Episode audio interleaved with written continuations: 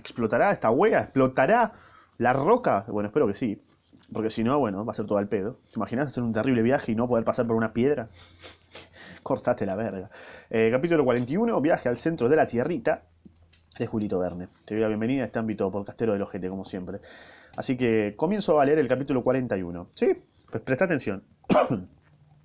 El siguiente jueves 27 de agosto se fueron a dormir, todavía no explotaron nada. Dejaron todo preparadito, dijeron, bueno, mañana nos levantamos, vamos a explotar la piedra. ¿eh? El jueves 27 de agosto fue una fecha célebre de aquel viaje subterráneo. ¿Por qué? A ver. No puedo acordarme de ello sin que el espanto haga aún palpitar mi corazón. Uf. A partir de aquel momento, nuestra razón, nuestro juicio y nuestro ingenio dejaron de tener participación alguna en los acontecimientos, convirtiéndonos en meros juguetes de los fenómenos de la Tierra. Bien. A las seis ya estábamos de pie. Bien. Se aproximaba el momento de abrirnos paso a través de la corteza terrestre por medio de una explosión. Solicité para mí el honor de dar fuego a la mina. Una vez hecho esto, debería reunirme a mis compañeros sobre la balsa que no había sido descargada, y enseguida nos alejaríamos, con el fin de subtraernos a los peligros de la explosión, cuyos efectos podrán no limitarse al interior del macizo. Bien. Excelente. La mecha, según nuestros cálculos, debía tardar más o menos 10 minutos en comunicar el fuego a la mina, y tenía pues tiempo bastante para refugiarme en la balsa.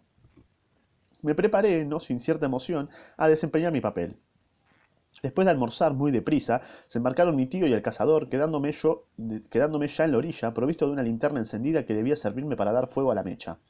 Anda, hijo mío, prende fuego al artificio y regresa inmediatamente. Está usted tranquilo, tío. Quédese tranquilo que no me, no me, no me entretendré en el camino. No ¿qué te vas a entretener? Estaba volviendo a Instagram a ver una historia de, de, Grauben. Me dirigí enseguida hacia la abertura de la galería, abrí la linterna y cogí la extremidad de la mecha. El profesor tenía el cronómetro en la mano. ¿Estás listo? Listo. Bien, pues. Fuego, hijo mío. Acerqué rápidamente a la llama mi punta de la mecha que empezó a chisporrotear enseguida y corriendo como, un, con un, como una exhalación volví a la orilla. ¡Embarca! que vamos a desatracar. Salté a bordo y Hans, de un violento empujón, nos impulsó hacia el mar, por las dudas, ¿no? Claro, pues estaban ahí nomás. Eh, nos impulsó hacia el mar, alejándose la balsa unas 20 toesas, bien. sí, porque estaba esa galería del, del, mar estaba a 20 pasos, a 20 metros, algo así. Estaba muy cerca. Fue un momento de viva ansiedad. El profesor no apartaba la vista de las manecillas del cronómetro. Faltan cinco minutos, faltan cuatro, faltan tres. Mi pulso latía con violencia. Faltan dos, falta uno. Desplomaos, montañas de granito. ¿Qué sucedió entonces? A ver. Me parece que no oí el ruido de la detonación. La.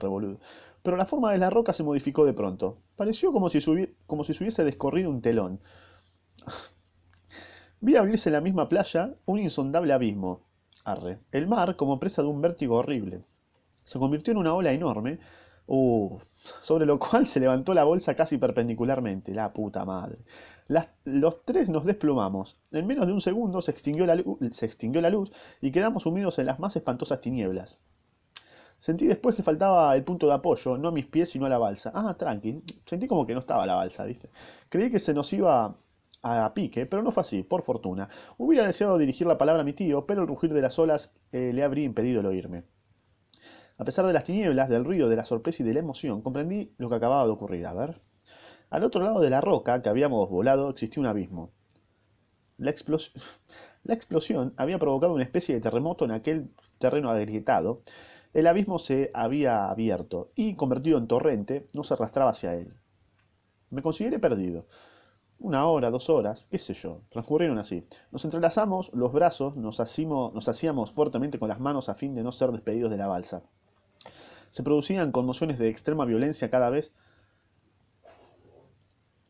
pero cada vez que esta última chocaba contra las paredes. Estos choques, sin embargo, eran raros, de donde deduje que la galería se ensanchaba considerablemente. Aquel era, a no dudarlo, el camino de Saknussemm. Pero en vez de descender nosotros solos, habíamos arrastrado todo un mar con nosotros gracias a nuestra imprudencia. Bien se comprenderá que estas ideas asaltaron mi mente de un modo vago y obscuro, costándome mucho trabajo asociarlas dura, durante aquella vertiginosa carrera que parecía una caída. A, juzgar por el aire que me azotaba la cara, nuestra velocidad debía ser superior a la de los trenes más rápidos. era pues imposible encender una antorcha en tales condiciones y nuestro último aparato eléctrico se había destrozado en el momento de la explosión. Grande fue pues mi sorpresa al ver repentinamente brillar una luz a mi lado, que iluminó el semblante de Hans, El hábil cazador había logrado encender la linterna. Ah, tenían una linterna. ¿y para qué Y aunque su llama vacilaba amenazando apagarse, lanzó algunos resplandores en aquella espantosa oscuridad. La galería era ancha, cual ya me había figurado. Nuestra insuficiente luz no nos permitía ver sus dos paredes a un tiempo. La pendiente de las aguas que nos arrastraban excedía la de los rápidos más insuperables de América. Su, su superficie parecía formada por un haz de flechas líquidas lanzadas con extremada violencia. No encuentro otra comparación que exprese mejor mi idea. La balsa corría a veces dando vueltas al impulso de ciertos remolinos. O sea, amigos, están al borde de la F en cualquier momento. Cada página es una F constante. Eh, cuando se aproximaba a las paredes de la galería, acercaba a ellas la linterna y su luz me permitía apreciar la velocidad que llevábamos al ver que los salientes de las rocas trazaban líneas continuas, de suerte que nos hallábamos, al parecer, encerrados en una red de líneas movedizas. Calculé que nuestra velocidad debía ser de 30 leguas por hora. ¡A la mierda! Mi tío y yo nos mirábamos con inquietud, agarrados al trozo del mástil que quedaba, pues en el momento de la explosión este último se había roto en dos pedazos. Marchábamos con la espalda con la espalda vuelta al aire, para que no nos asfixiase la rapidez de un movimiento que ningún poder humano podía contrarrestar. Las horas, entre tanto, transcurrían y la situación no cambiaba. ¿Cuánto tiempo estaban? Hasta que un nuevo incidente vino a complicarla. ¡Uh, la puta que lo parió! ¿Qué más pasó? Como tratase de arreglar un poco la carga, vi que la mayor parte de los objetos que componían nuestro impedimento habían desaparecido en el momento de la explosión cuando fuimos envueltos por el mar. Quise saber exactamente a qué atenerme respecto a los recursos con que contábamos, uh, la puta madre, y con la linterna en la mano empecé a hacer un recuento. De nuestros instrumentos solamente quedaban la brújula y el cronómetro, no sirven para un carajo. Las escalas y las cuerdas se reducían a un pedazo de cable enrollado alrededor del trozo de mástil. Bueno. No quedaba un asadón, ni un pico, ni un martillo. Y, oh, desgracia irreparable, no teníamos víveres más que para un solo día. La puta madre. Me puse a registrar los intersticios de la balsa, los más insignificantes rincones formados por las vigas y las juntas de las tablas, pero no había una mierda. Nuestro- nuestras provisiones consistían únicamente en un trozo de carne seca y algunas galletitas. Excelente. Se van a cagar de hambre. Bueno, vayan a cazar mamuts, qué sé yo. Me quedé como al, al helado, sin querer comprender. Y bien mirado, ¿por qué preocuparme de aquel peligro? Claro, o sea, no tengo comida, estoy casi al borde de la muerte, ¿por qué me debería preocupar por este peligro? Es una pelotudez. Aun cuando hubiésemos tenido víveres suficientes para meses y aún para años, ¿cómo salir de los abismos a que nos arrastraba aquel irresistible torrente? Claro, exacto. ¿A qué temer las torturas del hambre cuando ya me amenazaba la muerte bajo tantas otras formas? ¿Acaso teníamos tiempo de morir de inanición?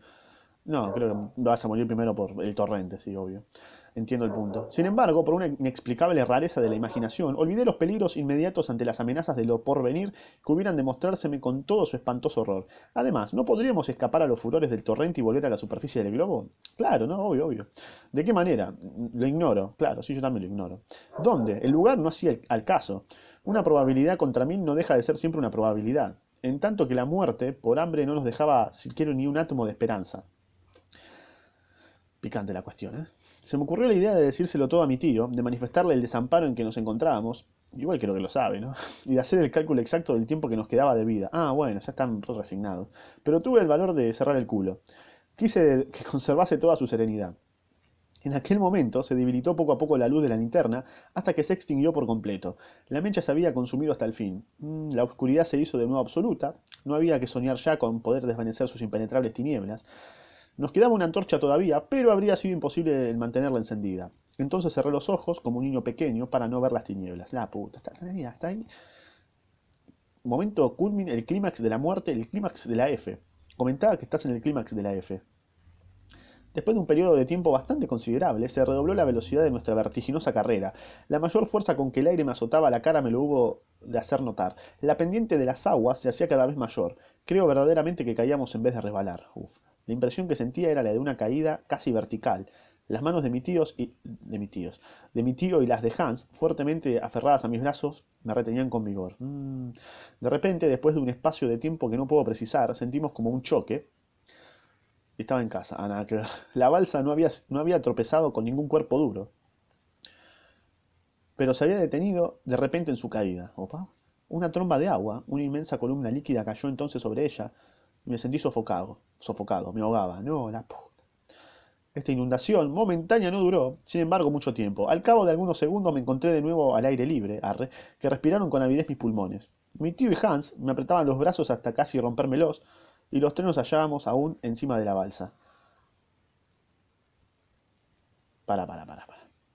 O sea, como que hubo un tsunami que los hizo pija y sintió que se sentía sofocado, obviamente, como que se ahogaba. Pero después volvió a respirar. Es como que pasó el tsunami ahí. ¿Eh, ¿Tú qué? Ah, mira, no estoy muerto. ¿Eh? Bueno. Interesante. ¿Qué carajo habrá pasado? Porque ahí terminó el capítulo 41. Andá ya a escuchar el próximo.